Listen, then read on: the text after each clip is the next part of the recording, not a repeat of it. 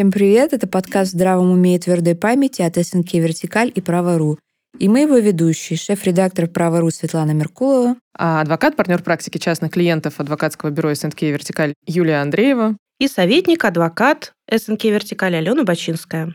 В наших выпусках мы говорим о корпоративных конфликтах с наследственным элементом. В здравом уме и твердой памяти совместный проект «Право.ру» и СНК «Вертикаль». Уже 8 лет мы изучаем корпоративные споры, но каждый раз в новом формате. Первое исследование мы провели в 2015 году. Рассказали о важных тенденциях права, реформе ГК, экономическом кризисе и судебной практике СКС Верховного суда. В 2016 году мы рисовали комиксы. В 2017 объяснили конфликты с помощью космических героев. В 2019 посмотрели, как на компании влияет банкротство. А в 2021 собрали подборку, где в корпоративные споры вмешивались уголовные дела, обрамили мрачным нуаром и даже записали уникальный саундтрек. В этом году решили выпустить подкаст. В аудиоформате рассказали о самых громких и интересных корпоративных спорах с участием наследников. Обсудили, почему бизнесменам важно оставлять завещание и что может случиться с компанией, если родственники начнут сами делить активы.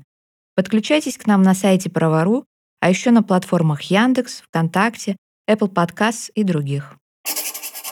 Сегодня мы обсуждаем раздел наследства Андрея Трубникова, основателя известного косметического бренда Натура Сиберика – кто-нибудь что-нибудь знает о нем? Я думаю, что каждый наслышан, с учетом того, что мы рассматриваем здесь очень громкие споры, которые возникали ввиду отсутствия завещания, а как минимум. Но на самом деле я думаю, что с теми брендами, которые тесно связаны с именем Андрея Трубникова, знаком практически каждый, кто как минимум заходил в магазин за бытовой химией и знают о нем много. Алена, а вам что-то говорит? Вот. Безусловно, Андрей Трубников очень заметный, э, интересный бизнесмен, и он, э, мне кажется, как минимум вспоминается всем, во-первых, по тем брендам, а во-вторых, по такой индивидуальной особенности. Он носил амулет с жабой, э, высушенный на груди, и, в общем-то, все почему-то вспоминают про эту жабу, и мы тоже не исключение. Да, но, честно говоря, когда стало так э, широко и громко известно об этом деле, я с интересом прочитала его книгу собственного, собственно, собственного сочинения, наверное, так ее можно назвать. И, ну, это действительно уникальная личность, человек, который безумно любил свое дело. Он его, мне кажется, просто полностью отождествлял сам собой. И очень приятно почитать э, вообще, в принципе, впечатления и мысли человека о собственном бизнесе, когда он настолько сильно был погружен, мне кажется, вот в каждую точку э, создания своего продукта. И там есть воспоминания его родственников, его э, сотрудников, очень теплые воспоминания, на самом деле, как руководителя. Вот, поэтому, если кто-то будет более заинтересован, чем прослушиванием только нашего подкаста, можно еще туда окунуться и прочитать подробнее. А что-то, Юлия, вам запомнилось больше всего? А, я давно достаточно это читала, поэтому я не могу сказать, что прям какое-то яркое есть воспоминание из э, той книги, но мне кажется, что сейчас мы те факты, которые будем вспоминать, они точно были упомянуты, ну и они как бы больше всего оставили, наверное, след. Ну, я тогда немножко расскажу, что мне удалось узнать. Начал он а, с производства это бытовая химия какая-то, и подтолкнула его к этому жена, которая, собственно, никак не могла хорошенечко помыть посуду. После этого начались уже другие бренды, которые мы, наверное, лучше с вами все знаем. Это рецепты бабушки Агафьи. А для меня было удивлением, что ее не существовало. Я тоже думала, что это живой человек. Я ей писем не писала, но говорят, э, ей даже писали, как-то пытались посоветоваться. Надо сказать, у меня даже были какие-то средства. Я сейчас уже не вспомню, что, возможно, шампунь и вполне хорошего качества. А из натуры Сибирики у вас что-то было, может быть? Это его mm-hmm. следующая компания уже, немножко более считается высокого класса. Я вот не помню, было ли у меня что-то. Я сейчас а на вашей полочке? Да, да, да, всегда было. Да, да, знакомый, абсолютно знакомый бренд, и мне кажется, он э, имеет свои продукты, скажем так, э, ключевые и интересные, и любимые, в общем-то, покупателями. И меня всегда поражало, насколько креативно у Натуры Сибирики подход к развитию линейки своих брендов. То есть они постоянно запускали какие-то новые бренды, угу. какие-то ответвления в рамках э, вот этого основного своего бренда. Там у них были облепиха Бай Сибирика, там э, Камчатка. Ну, в общем, много-много да, да. разных разных э, вариаций. И это все было узнаваемо, это все было интересно, ярко, были и сейчас, насколько мне известно, все еще функционируют магазины, да, фирменные uh-huh, с uh-huh. продукцией, есть спа-салон на Тверской, насколько я помню. Вот, то есть на самом деле бренд очень активно себя развивал, и очень интересный, креативный, яркий. Генерируют магазины, да, фирменные uh-huh, с uh-huh. продукцией, есть спа-салон на Тверской, насколько я помню. То есть на самом деле бренд очень активно себя развивал, и очень интересный, креативный, яркий и э, интересный и популярный у покупателей. Но мне кажется, на самом деле один, а, ну не то чтобы один из немногих, но не так много у нас российских именно косметических брендов, которые пользуются спросом и за границей, да, в том числе. Да, он да, же да, вышел да. на международный Поэтому, рынок, да, как бы. И... и они же всегда шли в ногу со временем, то, что перечислила Алена, мне кажется, действительно не так много, кто вот начинал еще с тех времен и вышел вот на этот уровень э, к сегодняшнему дню. Да, и кроме этих двух брендов э, важных и, наверное, более известных в России, есть еще Organic Kitchen, это где органическая в основном косметика, угу. Планета Органика тоже. И это еще раз нам говорит о Андрея Трубникове, как о человеке, который смотрел вперед, а, шел в ногу со временем, да, и как-то старался угадать э, желания потребителя, и, наверное, поэтому его бизнес был настолько успешным. Единственное, уже в 2020 году в марте случилась большая неприятность. Э, случился пожар на заводе, который обеспечивал в том числе натуру Сибирику производственными мощностями, да, сгорели помещения. И после этого, не успев разрешить эту ситуацию, Андрей Трубников, к сожалению, умер. Уже после его смерти суд решил, что виновниками пожара были сотрудники компании. Это был водитель погрузчика, который проводил сварочные работы рядом с местом хранения упаковки. Дело о пожаре не рассмотрено окончательно, но, тем не менее, сумма к взысканию значительная и может разрушить бизнес. Итак, что у нас по наследству? Трубников завещание не оставил. Больше того, в своих интервью он рассказывал, что ну, не считает нужным передавать детям свой бизнес, оставлять им наследство. И из-за этого наследники призвались к наследованию в очередности, определенной законом. Я бы тут хотела обсудить, да, да, а да, что вы думаете по поводу того, что он не оставил наследство? Наследство он, безусловно, оставил. Не оставил завещание. Не оставил завещание. Ну, на самом деле, э, опять же, может быть, либо из той книги, либо в целом, я помню эту фразу, которую ему всегда говорили, что «мой бизнес — это я». И он упорно считал, что никто не сможет вести этот бизнес так же, как вел он его при жизни, поэтому вообще никакого смысла полагаться на наследников, оставлять им э, завещание. Но мне кажется, это вот э, есть группа да, таких бизнесменов или людей, которые уже сколотили большой капитал, которые вот для одних очень важно передать как наследие да, свое дело, свой бизнес именно там заложить в него смысл и чтобы оно продолжалось.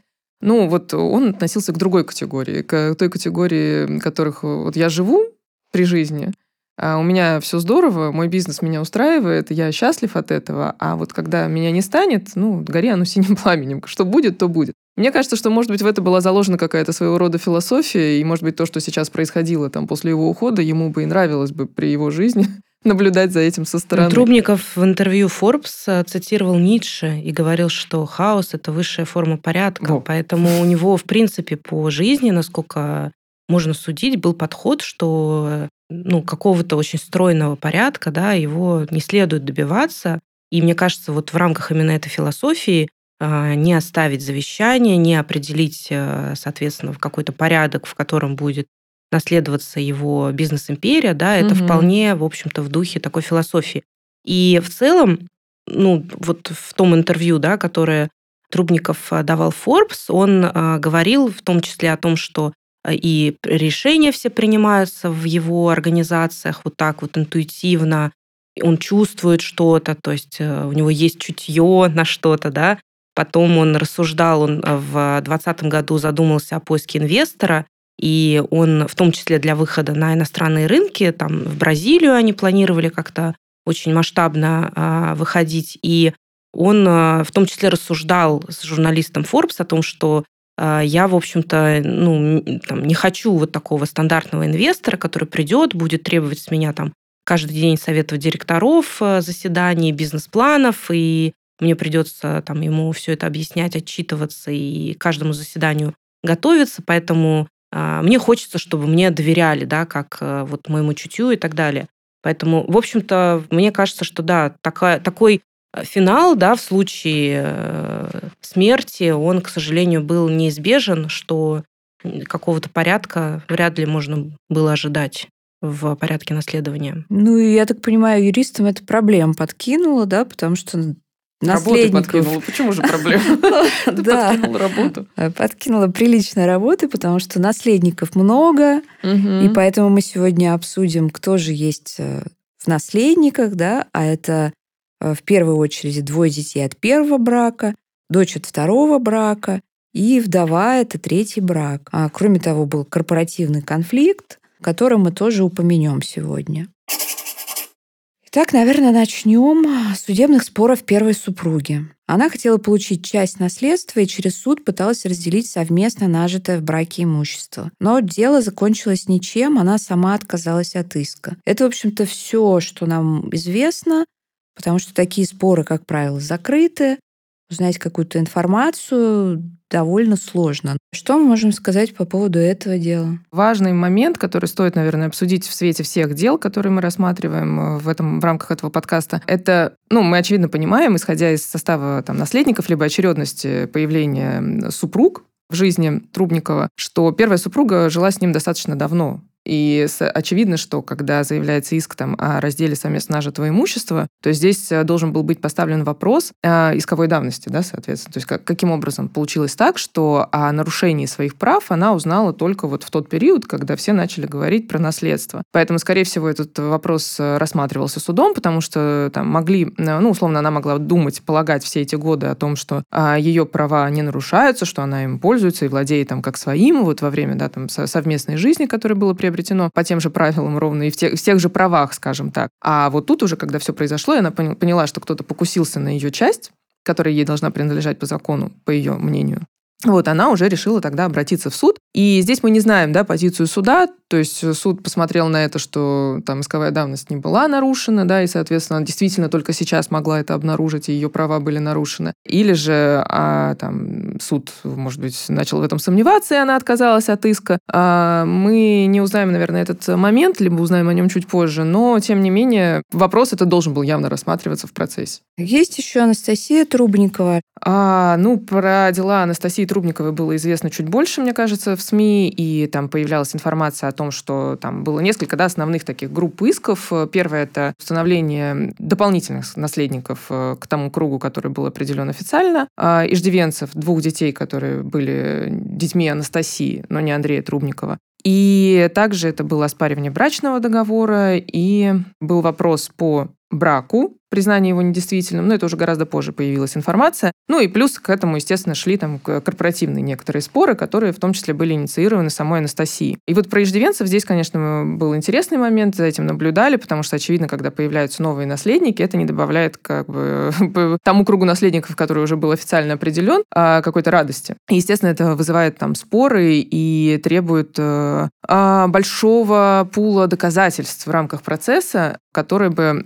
показывали, что при жизни а, Андрей Трубников содержал этих детей. Максимально, да, там, ну, здесь нету какого-то конкретного перечня, как правило, в таких делах э, доказательств, ну, то есть он не определен законом, этот круг, поэтому в ход пускается все, да, то есть вплоть до там каких-то оплаты образования, коммунальных услуг, продуктов, лекарств, косвенных доказательств, да, там в виде переписок, э, каких-то писем, э, показаний свидетелей и иных видов доказательств, чтобы максимально четко показать суду, что да, действительно он их содержал, там, как своих детей, и другой возможности содержать у кого-либо как бы их э, не было. Вот, это то, что касается иждивенцев. Понятно. А про следующее что можно сказать? Применительно к этому да, делу тоже хочется отметить, что ведь этот э, иск был инициирован, насколько мне известно, уже после факта пожара, после в общем-то, претензий, да, которые возникли со стороны э, истцов по этому делу. И, по сути, ведь у нас э, принцип наследования – это универсальное правоприемство, то есть, несмотря на факт того, что были, есть риск да, признания там, за компаниями Трубникова такого столь значительного ущерба, угу. тем не менее, э, были попытки увеличить да, вот, количество наследников, то есть все-таки состояние Трубникова да, оценивалось, очевидно, значительно выше, чем а, вот этот потенциальный ущерб.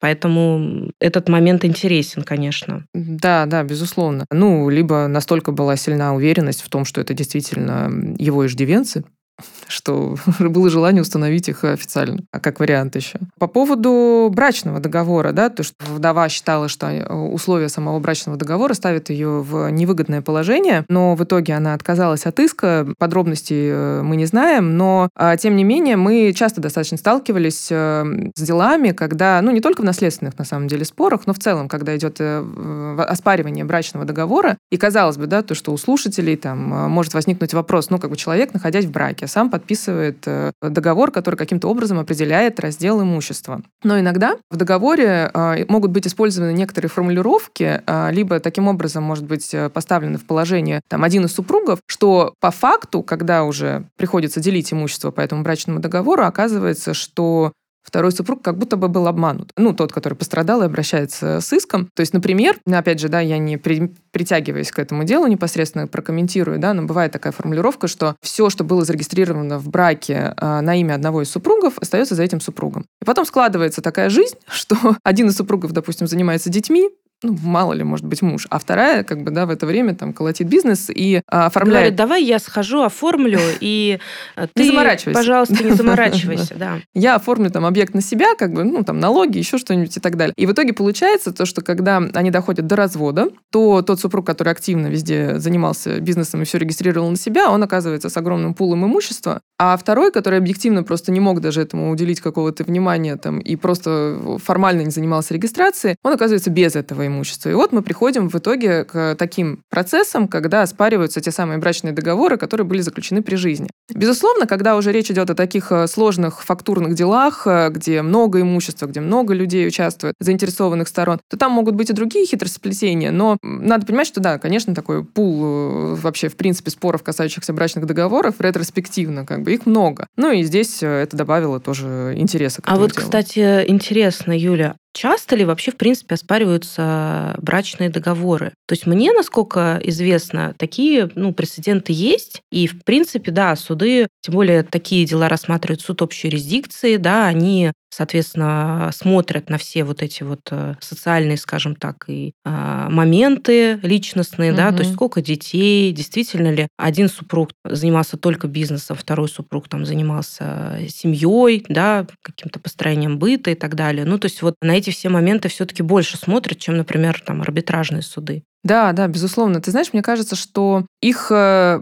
ну, скажем так, если сравнить с какими-то другими там семейно, семейными конфликтами, как бы не так часто оспаривают. Конечно, они появляются, они есть, эти дела, Тут тоже есть важный момент, то, что у нас э, не то чтобы несовершенное законодательство, у нас законодательство такое рамочное, да, описывающее, что там может быть изменен режим имущества супругов э, по договору между ними, да, соответственно, по соглашению между ними. А есть дела, в которых, ну, из которых мы узнаем, что люди включают в брачный договор, например, о том, что если брак расторгнут будет по, из-за измены одного из супругов, то имущество будет поделено таким-то образом. И самое удивительное, что когда вот за это дело я помню, то есть э, когда Верховный там суд рассматривал, я думала, наверное, они обратят на это внимание, что как бы засунули это положение, которое, ну, вообще не относится к материальным, да, моментам, и, и я не представляю, как в суде можно доказать, как бы, да, о том, что мы расторгаем ну, брак. Мы не в дореволюционной России, да, да где был да. такое основание для развода. Да, где этот адюльтер, как бы. Но а, на это не обратили даже внимания. То есть они рассматривали там другие вопросы этого брачного договора. Или, например, стороны включают порядок иногда воспитания, да, тоже, что исключено а, и по закону, и по практике, да, в принципе, в составлении самого брачного договора. Ну, когда есть вот такие очевидные зацепки, то да, таких дел ча- чаще. Но бывает, что используют эти споры как бы чисто для манипуляции, да, в рамках вот каких-то больших споров, чтобы как можно сильнее надавить там, на другую сторону, например. Еще были несколько трудовых споров, насколько мне известно, по которым Анастасия Трубникова обращалась к двум компаниям, в которых она работала до смерти, соответственно, а,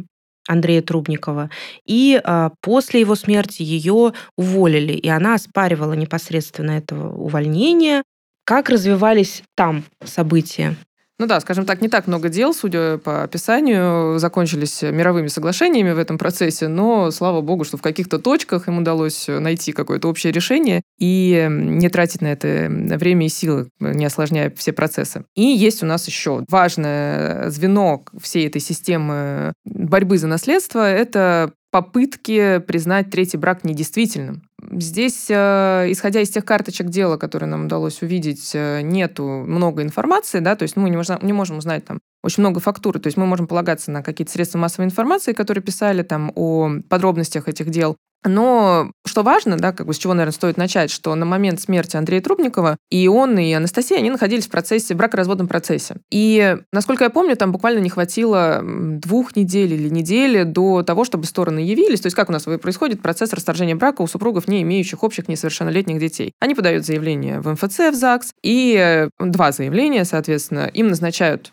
дату, но к которой стороны должны явиться и подтвердить, что да, мы действительно говорим о разводе. И им выдают свидетельство о расторжении брака. Вот этой второй точки ее не наступило. И это уже не первое дело, в котором поднимается этот вопрос о том, что ну, противоборствующие стороны говорят, что ну, раз уже было подано заявление о расторжении брака, то значит воля супругов была направлена на прекращение их брачных отношений. Поэтому как бы... То есть фактически вдова не вдова, да. а можно сказать, бывшая супруга, которая не входит в круг наследников. Круг наследников да, то есть, условно, да. у него помимо умысла, там, если докручивать эту мысль, то у него помимо умысла на то, чтобы расторгнуть с ней брак, был также и умысел на то, чтобы лишить ее там, приобщения к своему наследству, наследию, скажем так. Но я считаю, что это в корне неверная позиция, потому что если мы к этому придем, и хоть в одном деле суд удовлетворит вот требования да, истцов, которые просят э, сказать, что он, она не может входить в круг наследников именно по этой причине, то у нас там порушатся по аналогии очень многие другие связи, ну, аналогичные ситуации. Потому что я считаю, что здесь очень важный момент, что стороны должны прийти и после определенного срока подтвердить, что они действительно намерены расторгнуть брак. Потому что известно достаточно большое количество дел и ситуаций, при которых люди, когда являются повторно... Передумали. Ну да, да, да, даже в судебных процессах, да, мы знаем, часто с этим сталкивались, и что... Тем более суд же в судебном процессе дают время на примирение да, сторон, да, на да. то, что они могут передумать. Поэтому... Я думаю, что здесь воля законодателя, как бы, в, когда, который дает вот э, как раз да, там, срок на то, чтобы стороны пришли повторно, она и направлена на то, чтобы там, дать возможность, э, может быть, остыть и как бы оставить брак зарегистрированным. Поэтому нельзя здесь э, браться как бы вот за эту историю и развивать ее, мне кажется, в судах. Но иск был направлен, насколько я понимаю, на то, что при заключении брака были да. признаки угу. его фиктивности. Другой вопрос, мне кажется, что когда стороны инициируют развод, то довольно странно, а, ну, получается, стороны-то оценивали свой брак как действительный, угу. раз они его решили в надлежащем порядке расторгнуть, да? Да, да, да. Но здесь, э, да, можно рассматривать, с одной стороны, как бы по формальным основаниям, да, потому что это тоже мы не можем исключать. Поэтому из того, что мы знаем, что в процесс, э, о, не в процесс, а при регистрации брака была предоставлена справка о том, что Анастасия находилась э, в состоянии беременности, и поэтому нужно было зарегистрировать брак так быстро. Но опять же, да, вопрос к тому, что если, ну, условно, они же не месяц были в браке, да, поэтому там нам надо было быстро зарегистрировать регистрировать брак, а дальше посмотрим, там, расторгнем его и забудем. То есть, ну, когда такие браки заключаются там для получения гражданства, например, либо для каких-то других э, таких зависящих от государства вещей, но здесь явно такой ситуации не было. Поэтому Просто чем объяснить, да, вообще, в принципе, такую спешку в их ситуации, ну, мы, наверное, подробностей не узнаем, но факт остается фактом, процесс э, прошел, то есть первая инстанция в удовлетворении иска отказала, апелляция приняла новое судебное решение, но очень много дел, которые связаны тесно с семьей, семейными правоотношениями, они закрыты в картотеках э, дел. Ну, мы результат э, доподлинно да, не знаем, соответственно, но из СМИ, насколько мы видим то, что брак все-таки был признан недействительным. Получается, в таком случае Анастасия перестает быть фактически вдовой, то есть она не имеет права на долю а, именно как вдова. Да, да, да, действительно так. Если это было так э, установлено судом, то она выходит из круга наследников, ну и, соответственно, поскольку не были подтверждены иждивенцы, то ни она, ни, ижди, ну, ни иждивенцев как бы там не стало. Вот. Но, тем не менее, была, я так понимаю, что помимо этого запущена целая цепочка, да, еще при нахождении ее как бы в состоянии а, наследника исков, в том числе в которых была инициатором она. Да, Анастасия подавала несколько исков еще на тот момент, когда была наследницей, и интересно то, что с процессуальной точки зрения, ведь дела, по которым она что-то выиграла, да, например, они подлежат в таком случае пересмотру, угу. потому что она фактически, суд признал ее не наследницей, да, фактически. И те дела, которые еще не были рассмотрены на момент принятия такого решения, да, о признании брака фиктивным, они, естественно, в силу отсутствия у нее фактически статуса наследницы и права на иск, такие, в таких делах ей должно быть также отказано. Ну, это такое довольно-таки а, стандартное процессуальное последствие, потому что Безусловно, суд может удовлетворить только тот иск, да, когда есть соответствующее право. Если такого угу. права нет, то и в иске надлежит отказать. Ну, там, наверное, самый первый, да, это был такой важный, мы упоминали на предыдущих э, выпусках в том числе, потому что касались вопросов доверительных управляющих, да, то, что это важный момент. И у нотариусов бывает так порой, что связаны немного руки с установ... ну, с назначением доверительного управляющего. И здесь был такой центральный в самом начале наследственного спора центральная ситуация с э, тем, кто будет э, доверительным управляющим этого дела. Мы здесь переходим к непосредственно корпоративному конфликту, который возник внутри э, империи Трубникова в связи с, в общем-то, разделом наследства. И один из эпизодов важных и очень интересных с правовой точки зрения, да, это эпизод про доверительного управляющего.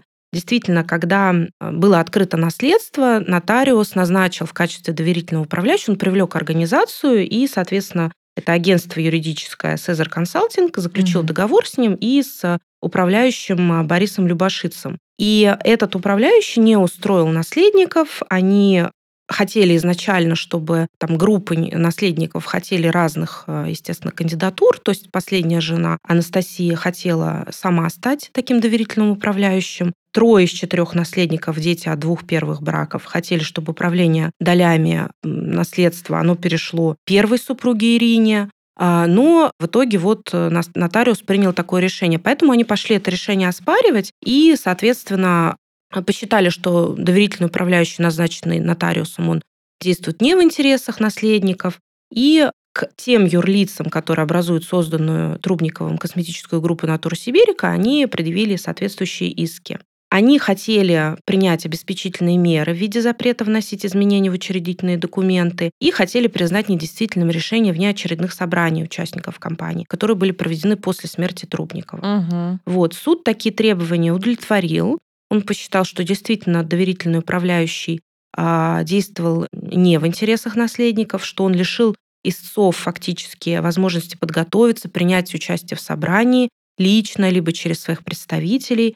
И, в общем-то, суд указал, что доверительный управляющий фактически действовал исходя из собственной выгоды, а не в тех целях, а, которые, в общем-то, для которых он назначается, для, для угу. надлежащего да, управления доверительным вот этим имуществом в целях а, сохранения фактически этого имущества для наследников.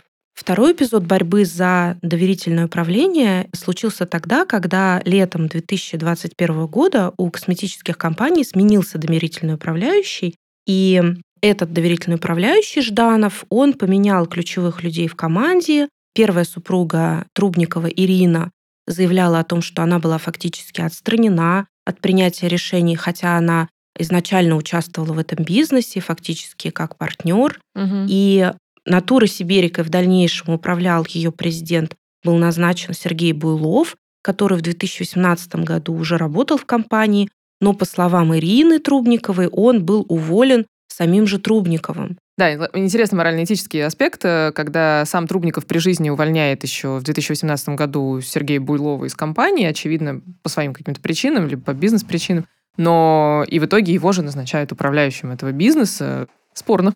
Буйлов а, аргументировал свое назначение тем, что он очень хорошо знает бизнес Натура Сибирика изнутри, занимается сохранением актива для наследников.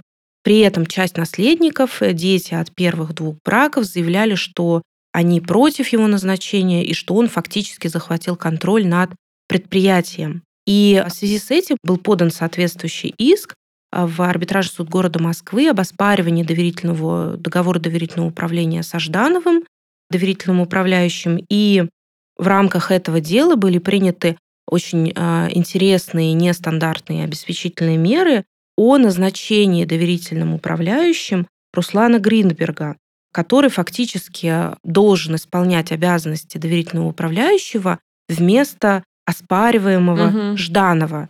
И до настоящего времени эти меры действуют. Они были, э, устояли определение о их принятии устояло во всех трех инстанциях. Дело само же было рассмотрено в ноябре прошлого года, и суд решение нотариуса о назначении доверительным управляющим Жданова признал законным, угу. отказал в удовлетворении иска. В настоящий момент дело это обжаловано в апелляционную инстанцию, и судебное заседание будет в апреле. Вот, поэтому точка в этом споре также не поставлена. Еще один блок, скажем так, наверное, корпоративных споров, которые как раз также поднимают вопрос права на иск и э, исключение из состава наследников Анастасии. Но она подала сразу пять исковых заявлений э, ко второй жене и корпорации АИГ, которая сейчас, на которую сейчас переводятся права и обязанности, там, ну, права на доли. И третьими лицами по спору там были э, компании сами, и Natura Siberica, и вкусные продукты Агафии, и Planeta Organica. Ну, в общем, первое решение Organic Shop, назовем их до конца.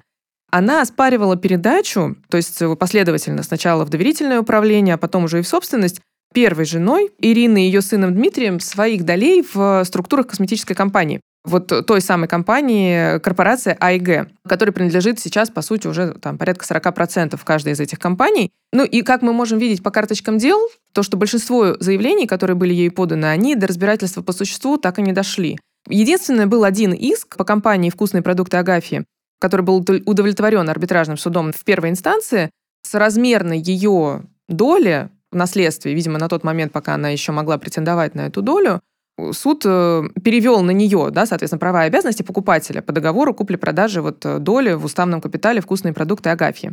А остальные, я так понимаю, что в них э, ну, большой долей вероятности будет отказано просто в удовлетворении этих исковых заявлений и в рассмотрении дальнейшем этих заявлений, поскольку она уже потеряла право на иск. Ну, я думаю, что в скором времени мы узнаем, когда, наверное, по графику рассмотрения этих заседаний дойдут дела. И еще один пул исков был вот применительно к этой же ситуации, о которой рассказала ты, Юль. Угу. Это иски, вытекающие из требований Анастасии Трубниковой к тем же упомянутым тобой компаниям, которые а, оспаривали решение собраний и внесение изменений в ЕГРЮЛ. Угу. И некоторые из этих исков было в них отказано, некоторые иски были еще не рассмотрены, некоторые были оставлены без рассмотрения. Вот из тех исков, которые были рассмотрены, по которым было отказано, например, по компании «Натура Сиберика», Анастасия оспаривала решение внеочередного общего собрания о утверждении устава в новой редакции и внесение соответствующих изменений в ЕГРЮЛ.